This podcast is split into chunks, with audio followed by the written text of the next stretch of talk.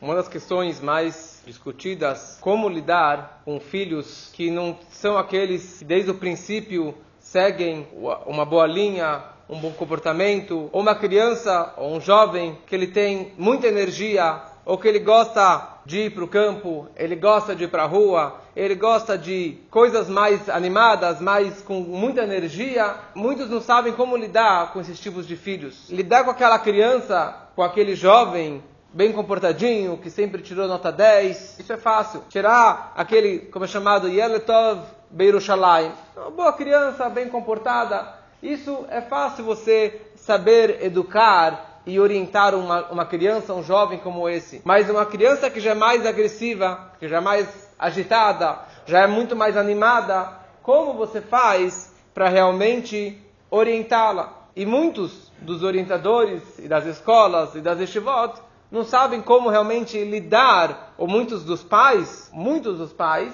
não sabem realmente como lidar com essa energia, ou com todo esse poder, ou com, essa, com esses pilques dessas crianças. E acabam perdendo muitos desses jovens, muitas dessas crianças. E a questão, na verdade, é o que realmente fazer, qual que é a dica que a Torá nos dá do que fazer com uma criança como essa. E isso aparece nessa paraxá, Parashá de Toldot. E é uma das histórias que eu mais gosto realmente de ver a situação de como que o Isaac e a Rivka educaram e fizeram de tudo para levar não só o Yaakov, o patriarca Yaakov, para um bom caminho, mas também o seu filho Esav. E aqui aparece, na verdade, uma situação contraditória. Por um lado, o que todo mundo conhece, se chama ele Esav Harashah. Esav o perverso. Você já carimbou nele esse nome, ele é Esav Urashá. E a Torá descreve que a Rivka estava com gêmeos, ela estava com muitas dores na gravidez, ela não sabia que tinha gêmeos, e Deus falou para ela, o profeta falou para ela, você tem gêmeos, você tem gêmeos. E o problema dela era que quando ela passava na frente de uma yeshiva do Shem Ever, um lado da barriga, da barriga batia, e quando ela passava numa casa de idolatria, o outro lado da barriga batia.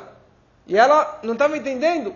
Quando ela descobriu que ela tinha gêmeos, ela meio que se acalmou. Um está mais ligado com a, uma yeshiva, uma casa de Torá, e outro com os lados da idolatria. Quer dizer, naquele momento, a Torá fala uma frase muito forte sobre a Rivka. A Rivka falou, Vatomerim ken lama ze anochi. Ela falou: se é assim, que eu tenho dois filhos, e que um vai para cá e outro vai para lá, um já nessa gravidez já está indo para a idolatria, lá mazé anohi. Por que eu? Por que existo eu? Por que eu vou ter vida? Imagina só uma declaração como essa, assim, ela meio que ficou em desespero, sabendo que um filho daquele momento da gravidez já tinha essa tendência. E a Torá descreve que eles cresceram. Yaakov, ele era um homem das tendas, e o Esav era um homem do campo. E a Torá descreve que quando Yaakov e Esav fizeram bar mitzvah, fizeram 13 anos, Esav naquele dia foi no campo e ele fez cinco pecados. Ele matou, ele roubou, ele pegou uma mulher já casada, ele negou é, Deus, vendeu a primogenitura, e assim por diante a história que o Esav que nós conhecemos como Esav o perverso. Só que o mais interessante é que sobre essa palavra que a Torá descreve, vai gdelu anearim, que os, as crianças, os jovens cresceram, tem uma explicação do Yaakov Shemoni e uma explicação mais forte ainda do Zohar. O Zohar, o livro básico da Kabbalah, ele descreve que vai gdelu anearim, que os jovens, as crianças cresceram, ele fala que o lado de Chesed, o lado da bondade do Abraham, do avô, do patriarca Abraham, causou neles, no Yaakov e no Esav, que eles crescessem. E o mérito, os rut dele, era tão grande que ajudou eles. E mais ainda, que ele educou os netos no caminho de Torá e de Mitzvot. como Deus já declarou sobre Abraham Avinu, que eu conheço, que adativo eu conheço ele, eu sei que ele vai ordenar e vai ensinar os seus filhos, os seus netos, para que sigam os caminhos de Torá e de Mitzvot. E por isso Abraham, ele é chamado Gadol. Ele é o maior do que os Anakim, do que os gigantes. E o, e o Zohar descreve que esse nível de bondade, de chesed, que Abraham ele tinha, era tão máximo, era tão forte, que não somente que ele educou os seus dois filhos, Isaac e o Ismael, que o Ismael era uma boa pessoa, ele fez chuvá, mas ele também educou os seus dois netos, Yaakov, e também o seu neto Esav. Com essa água, com essa energia, com essa bondade pura, máxima, incondicional de Abraham, ele que conseguiu educar o seu neto Esav. É interessante. Quem que deu essa educação judaica para o Esav, para o Esaú, não foi o Yitzhak. Porque o Yitzhak está explicado que o Yitzhak é Gevurah, ele é severidade, ele é mais rejeição. Então ele não conseguiria realmente dar essa educação, essa bondade, sabendo que o filho estava indo para um outro caminho. Mas quem que deu essa educação na infância para o Esav foi o Zeide, foi Abraham Avinu. você fala, mas como assim? Como você me fala que eles tiveram uma educação judaica? Se desde a gravidez o Esav já tinha essa tendência. E a Torá descreve que ele cresceu, ele era homem do campo e ele já foi aprontando. Como que realmente se encaixa essa situação? E, e a pergunta, na verdade, é como Abraham conseguiu educar um neto como Esav? Qual foi o tipo de educação? Qual que foi a, a, a, o método de, de, de, de, educação que ele passou para esse neto tão agressivo ou tão do campo? Para entender isso, precisamos trazer o que o Maimonides, o Rambam, ele escreve no seu livro Shimoná Prakim, oito capítulos, que é uma introdução para o livro do Porquê Avot, da ética dos pais, que ali ele traz várias ideias de ética e de filosofia. É um livro que ele escreveu em arábico. Mas o Rambam ali, o Maimonides ali descreve que existem dois tipos de pessoas, dois tipos de pessoas duas formas de avodat Hashem, de você servir a Deus. Existe uma pessoa que é chamado Hachassid Ameule. Um Hassid, um íntegro. Meule significa elevado. Significa uma pessoa já íntegra desde o começo, que ela não tem tendências negativas, não tem prazeres mundanos, não tem dificuldades, não tem tantos testes. Já é uma pessoa, desde o princípio, elevada. E depois existe aquele que é chamado Kovesh Etitzro. Aquela pessoa que o trabalho dele, a vida dele é conquistar o seu instinto, controlar o seu instinto, de ter um autocontrole. Como consta no Perkei Avot, eis o Gibor, quem é o forte? Etitzro, aquele que conquista, que ele domina o seu Yetzer, o seu instinto negativo, que ele tem um autocontrole. Isso que é forte. Então tem dois tipos de pessoas duas formas de você servir a Deus. Não é que um é tzadik e outro é rachá. Não é que um está certo e outro está errado. Os dois estão certos. São dois caminhos corretos de como servir a Deus. Um que ele vai num caminho reto, um caminho lindo, um caminho limpo, quer dizer, sempre fazendo as formas tudo corretamente.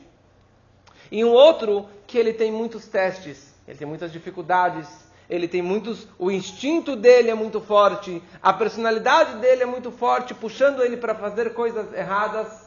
Qual é a grandeza dele? Qual é o trabalho dele? Qual é a avodat Hashem dessa pessoa? Controlar o seu instinto, controlar a sua vontade de fazer outras coisas. Quem é maior? Então, a princípio você fala que o Yaakov é um Hassid Meulé. Yaakov, ele sempre o homem das tendas, sempre dedicado Torá e Mitzvot, e nunca teve dificuldades nesse sentido espiritual. Mas, por outro lado, aquele que é Kovesh Titzro, aquele que domina o seu Yeser, que domina o seu instinto negativo, ele tem um potencial que nem de uma pessoa que retorna à religião, que nem um Baal. Um Baal ele consegue atingir as maiores alturas, muito mais alto do que o maior tzadik. Porque já que ele veio após dificuldades e testes e obstáculos, quando ele consegue atingir uma elevação espiritual, ele atinge os níveis mais elevados. Então, Abraham, quando ele enxergou Esav, ele falou: Esse garoto aqui, eu não vou pegar ele e falar: Você vai ficar nas tendas estudando o Torá o dia inteiro, fazendo mitzvot o dia inteiro, porque eu conheço que você gosta de ir para o campo, você gosta de caçar, você gosta de conhecer o mundo. Mas eu vou te educar para você usar esse seu dom, para você usar essa sua personalidade. Porque é interessante, quem criou essa personalidade dentro do Isaf? Quem que criou essa personalidade dentro de uma criança mais loud, mais forte, mais bagunceira? Quem que criou isso dentro dela? Deus. O fato é que a Torá descreve que desde a gravidez, Yaakov já estava indo para uma casa de Torá, e o Esav estava indo para o campo, indo para a casa de idolatria. Mas o que significa que ele estava indo para a casa de idolatria? Na, na, na, na, gravidez, se tem um anjo ensinando Torá para ele, é, é impossível que ele já queira fazer idolatria. Mas ele estava indo para a idolatria para transformar o mundano, para elevar a idolatria, para conseguir aproximar as pessoas de Deus, para conseguir propagar a divindade, o judaísmo, o monoteísmo na época, no campo, no mundo goi, no mundo idólatra, e ali conseguir realmente ensinar e transformar aquelas pessoas. Só alguém com uma energia tão forte como essa que consegue sair no campo e aproximar as pessoas. A gente estava agora no congresso do Shluchim, e uma das histórias que foi contado de um shliach, que ele casou lá no Brooklyn, lá em Crown Heights, e ele abriu uma lojinha na Kingston, uma loja que vendia papel higiênico e descartáveis. E ele começou a fazer grana, começou a ganhar dinheiro, e depois de um tempo, ele queria comprar uma casa. E ele tinha duas opções. Então ele escreveu uma carta para o Rebbe, perguntando, Rebbe, eu compro a casa 1 ou a casa número 2? Ele estava assim, esperando a resposta do Rebbe para ver qual seria a casa que ele iria é, comprar e continuar o business dele. E o Rebbe respondeu para ele, falou, que tal ir para Shlichut? Que tal ir fazer uma missão minha, mundo afora? E naquela hora, obviamente que ele aceitou, depois que o Rebbe pergunta uma coisa dessa, e ele descreve que ele saiu do papel higiênico, ele saiu de uma lojinha como essa, e hoje ele tem muito, muito sucesso. Ele falou, sempre foi um cara que gostei de esportes, gostei de basquete, e sempre foi uma pessoa bem agitada. E ele pegou toda essa energia dele, e ele faz mil atividades com a juventude, nos, na, nos, nos colleges, nos campos, é, coloca menorá em, em, em estádios de basquete, de futebol, e faz muitas atividades, com essa sua energia.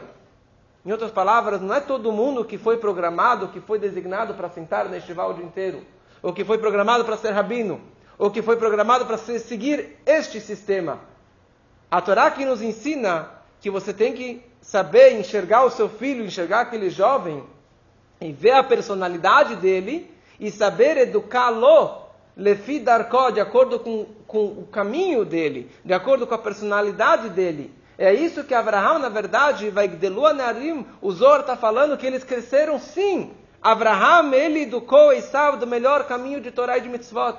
E o Esav era um bom garoto na sua personalidade, seguindo o caminho de Torá e de Mitzvot. Essa que foi a educação que Abraão passou para o Esav até a idade do Bar Mitzvah, que naquele momento Abraão ele faleceu. Então que a gente possa realmente aprender essa mensagem de se preocupar não só com aqueles jovens, crianças que são bonitinhas, bem educadas, como Yaakov, mas mesmo aqueles que estão na rua, que estão no campo, que estão na idolatria, que estão no mundo afora. Mas para isso, às vezes, você tem que fazer que nem o Yaakov ele fez. Para Yaakov conseguir transformar o mundano, ou para conseguir as brachot, ele precisou colocar o casaco do irmão. Ele precisou falar que nem o irmão. Descer do pedestal, descer da yeshiva, e só assim ele conseguiu realmente transformar e fazer um trabalho com, com um jovem mais afastado. E que a gente possa realmente levar essas lições para o nosso dia a dia.